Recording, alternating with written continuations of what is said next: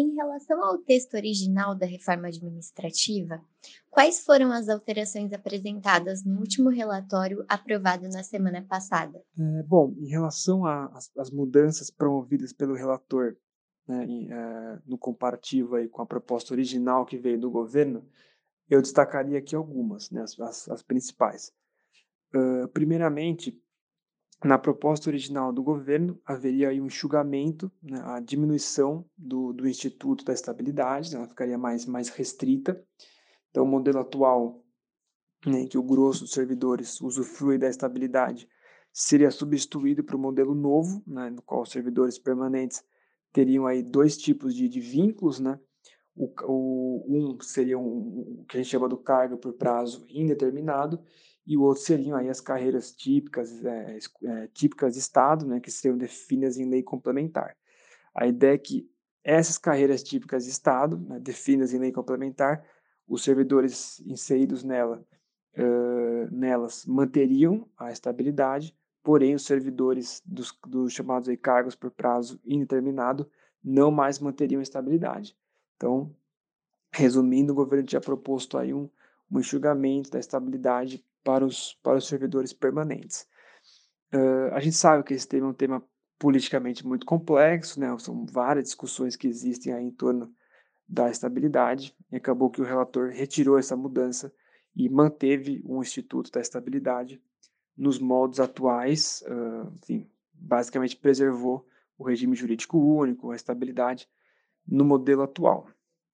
Além disso, tinham sido, tinham sido propostos aí três vínculos novos, né, além dos dois que eu, já, que eu já expliquei, três vínculos novos para os servidores, né, que seriam aí é, os cargos por prazo é, determinado, né, que englobariam aí formas de trabalho temporárias, os cargos de liderança e assessoramento, é, substituindo aí os cargos em comissão e funções de confiança, e o chamado vínculo de experiência, né, que substituiria a porta de entrada do servidor público na máquina do, né, do, do, do, servidor na máquina pública, né, que é o estágio probatório. O vínculo de experiência viria para substituir o estágio probatório e, e teoricamente torná-lo aí mais, mais efetivo. Uh, disso tudo, o que permaneceu na, na durante a tramitação e, no, e na última versão do relatório aí do deputado Arthur Maia, né? O, o, trabalho temporário está mantido, né? então existe uma é, é muito importante que o setor público tenha essa flexibilidade para usar mais e ampliar mais a sua, o uso de trabalho temporário. Uh, isso está mantido e a ideia é que a União vai estabelecer aí normas gerais que regulem, dê mais segurança jurídica, aí, especial para estados e municípios usarem esse tipo de trabalho. Além disso, em relação ao cargo por prazo é, o cargo de liderança e assessoramento, né, os antigos, que seriam né, os antigos cargos em comissão, uh, essa a nova nomenclatura foi retirada, então você manteve a nomenclatura de cargos de comissão e uma série de, de medidas que, que, que eram colocadas em relação a eles, aos, aos cargos de comissão, também foram retiradas. Né? A ideia é que a União também vai estabelecer aí é, normas gerais, um regramento geral para para balizar seleção, requisitos, tal, para você preencher os cargos de comissão. Né? Nesse ponto seria muito importante que passasse aí em, é, a existir processo seletivo, né, em um conjunto, pelo menos, dos cargos de comissão, né, para você para você é, é, prover pessoal para esses cargos, pelo menos um, um conjunto desses, desses desses servidores entrarem aí via processo seletivo, não via não via livre indicação Seria muito importante que isso tivesse, mas ainda não, não entrou na proposta. Uh, em relação ao vínculo, de, o vínculo de experiência, foi retirado também. A ideia é que o, estágio probatório foi mantido, com algumas medidas que buscam torná-lo um pouco mais efetivo, né? já que a gente sabe que hoje o estágio probatório ele, ele é muito pouco efetivo, muito pouco é, ele é muito ruim em termos de, de fato, desligar os servidores que não, não performaram bem, né? Então, algumas medidas aí importantes que poderiam ser adotadas né, para melhorar esse, esse instituto seria, por exemplo, você poder desligar o servidor antes da avaliação final, depois de um período de três anos, né? E, de algum modo, isso foi também englobado, sim, pelo, pelo relator. Uh, no seu relatório. Outros pontos interessantes aí que, que, deve, que podem ser colocados, né, é a questão que a proposta original ela traria uma ampliação grande das atribuições da, da presidência da República. Isso tudo foi retirado pelo, pelo relator. Ah, ela ampliaria as possibilidades de acúmulo de cargos no serviço público. Isso também foi retirado pelo relator. Em relação a um tema muito polêmico, né, que é a questão da, da avaliação de desempenho, né, então tá colocado hoje, né, quando a gente pega o, o resultado de toda a tramitação, a gente chegou em um cenário em que o servidor ele pode ser desligado, poderá ser desligado por mau desempenho, por desrespeito aí do doente aos limites da LRF, uh, caso o cargo que ele ocupe seja considerado uh, obsoleto ou desnecessário, né, o servidor nesse caso também poderá ser desligado, além de ele, ele poder ser desligado sem precisar é, aguardar aí é, é, o trânsito em julgado, né, após a decisão tomada por órgão colegiado, não precisando mais aguardar o, o trânsito em julgado. Então, isso foram umas, umas mudanças novas interessantes. Uh, e além disso, aí trazendo um pouco mais para os pontos negativos, né, algumas coisas ruins entraram no relatório. Destacaria aqui duas. Primeiro, a colocação de uma série de carreiras da segurança pública, né, em cargos exclusivos de Estado, né, no que vai ser chamado de cargo exclusivo de Estado, né. Uh, então, você, vários policiais, agentes socioeducativos, etc., vão acabar entrando como, se tornando, né, cargos exclusivos de Estado, carreiras exclusivas de Estado. Isso é muito ruim, né? Não, é, não, faz muito sentido você na PEC tratar de, de, de, carreira típica de Estado e a gente sabe que no final as carreiras com mais força política acabam conseguindo se colocar lá. Então isso é um ponto negativo que seria importante que toda essa definição de, de, de, que é cargo exclusivo de Estado ou não, não, não ficasse no relatório, saísse. Mas infelizmente está presente lá em uma série de grupos da segurança pública estão conseguindo se, se colocar lá como carreira uh, típica de Estado, né, como o cargo exclusivo de Estado, né, que enfim, que não, que não é algo positivo. Além disso, o relator acabou criando aí algumas, algumas mudanças uh, na reforma da Previdência já aprovada, né, então consolidando aí que policiais uh, que operam em âmbito federal podem, podem receber a sua apostadoria integral e, e, e com paridade, uh, flexibilizando um pouco alguns critérios de concessão por morte por policiais. Então, de novo, é, é negativo que numa reforma administrativa a gente comece a, a mexer aí em temas já já pacificados, já já já definidos aí na reforma da previdência. Além disso, eu colocaria também né, que na proposta original haveria a vedação aí de um conjunto bem amplo de benefícios né, que os servidores usufruem, uh, né, férias acima de 30 dias, para que, que alguns servidores, nesse caso, usufruem, adicional por tempo de serviço, progressão e promoção automática.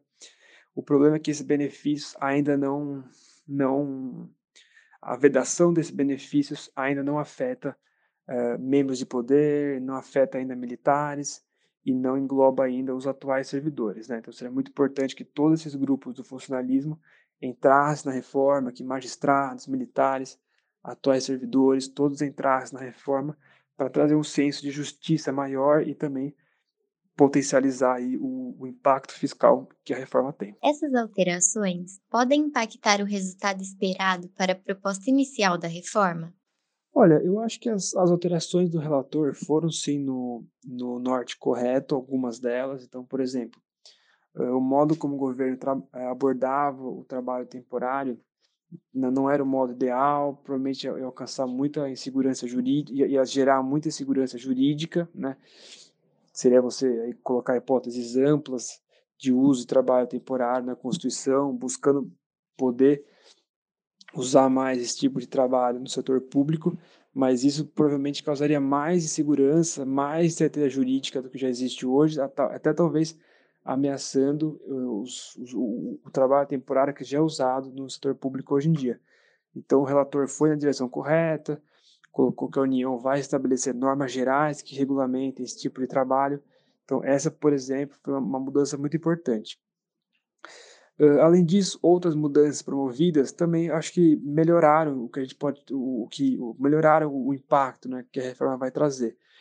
Uh, por exemplo, você você manter o, estágio probatório, acredito que tenha sido positivo, né, dado que o desenho do vínculo de experiência poderia aí gerar incentivos negativos, uma competição entre servidores durante aí esse vínculo, que seria ruim para a prestação de serviços públicos.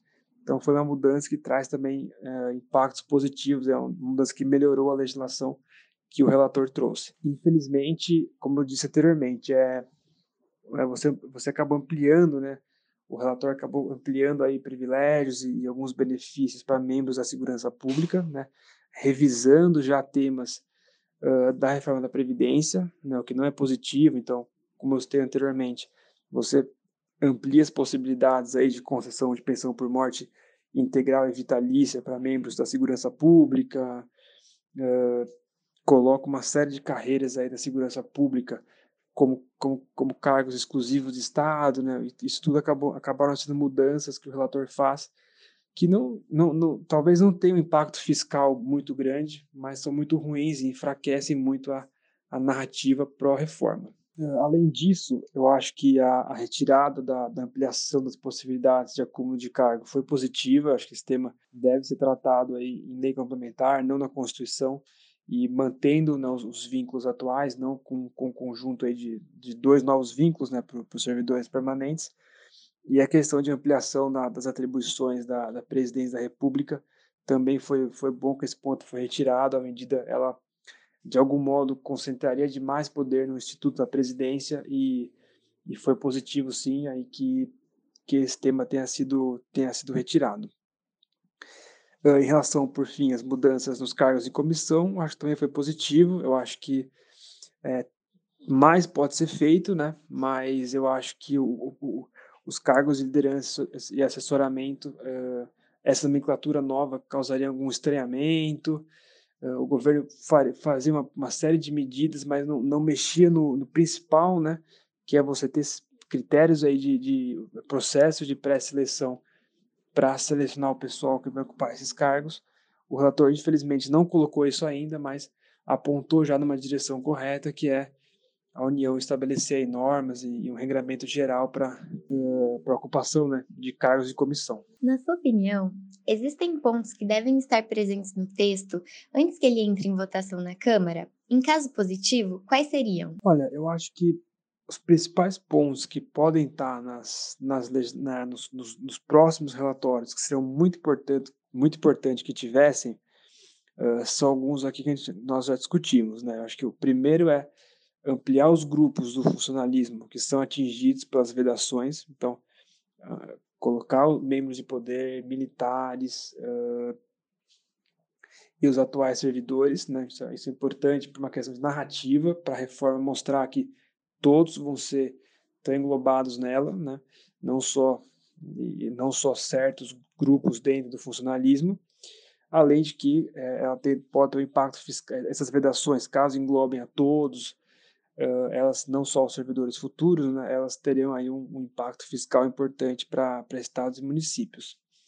Além disso, eu acho que seria muito importante retirar qualquer tema previdenciário de dentro da reforma administrativa, tratar na reforma administrativa de gestão de pessoas, não de questões previdenciárias. E, além disso, tudo que dentro da reforma que está de, de, de, qualquer definição de quem vai ocupar, do que são, quais são as, é, os, as carreiras típicas de Estado, né, os cargos exclusivos de Estado, tudo isso também ser retirado da PEC e ser tratado em enfim, outra conjuntura, outro momento, não dentro da, da PEC, como tá, como é o modelo atual. Há expectativas de votação da proposta ainda em 2021? Olha, as expectativas são positivas, né? então a tendência é que o presidente da Câmara, o Arthur Lira, ele consiga dar uma, uma, uma acelerada na tramitação do projeto, ele vá plenário na Câmara já na próxima semana, talvez na, na, na, daqui a duas semanas, mas a tendência é sim que o projeto continue, continue avançando, né? Uh, talvez não aprovado esse ano, mas já, já chegando ao Senado, por exemplo, neste ano, eu acho que é sim uma boa, há sim uma boa possibilidade de ocorrer.